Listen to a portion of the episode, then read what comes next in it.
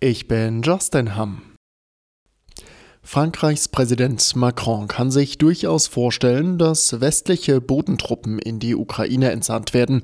Bei einer Ukraine-Hilfskonferenz in Paris sagte er, nichts sei ausgeschlossen, um einen russischen Sieg in der Ukraine zu verhindern. Macron rief seine Gäste eindringlich auf, noch in der Nacht klare Entscheidungen zu treffen. Russland dürfe keinesfalls den Krieg gewinnen.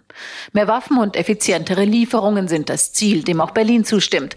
Allerdings, so erklärte Bundeskanzler Scholz bereits vor Beginn der Konferenz, würden zum jetzigen Zeitpunkt keinesfalls Taurus-Marschflugkörper der Luftwaffe in die Ukraine geschickt, auch um Deutschland nicht in den Krieg zu verwickeln. Aus Paris dort her fängt beinahe und weiter wird auch über Hilfslieferungen für die Zivilisten im Gazastreifen diskutiert. Nach Angaben der Vereinten Nationen haben sich die humanitären Hilfen im Februar aber halbiert. Zwei Millionen Palästinenserinnen und Palästinenser lebten in furchtbaren Verhältnissen, hieß es vom UN-Hilfswerk. Ein Deal für eine Waffenruhe zwischen Israel und der Terrororganisation Hamas lässt auf sich warten. Nach den schlechten Ergebnissen bei der PISA-Studie wird um Änderungen im deutschen Bildungssystem gerungen. In einer Forsa-Umfrage hat sich eine Mehrheit der Menschen für eine Vereinheitlichung des Schulsystems ausgesprochen. Das Redaktionsnetzwerk Deutschland hat die Umfrage in Auftrag gegeben.